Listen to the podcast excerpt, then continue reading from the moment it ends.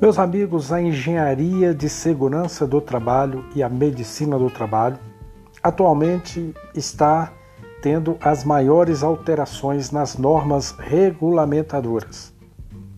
E criei aqui este canal de podcast para trazer as novidades, as novidades dessas mudanças, dessas transformações.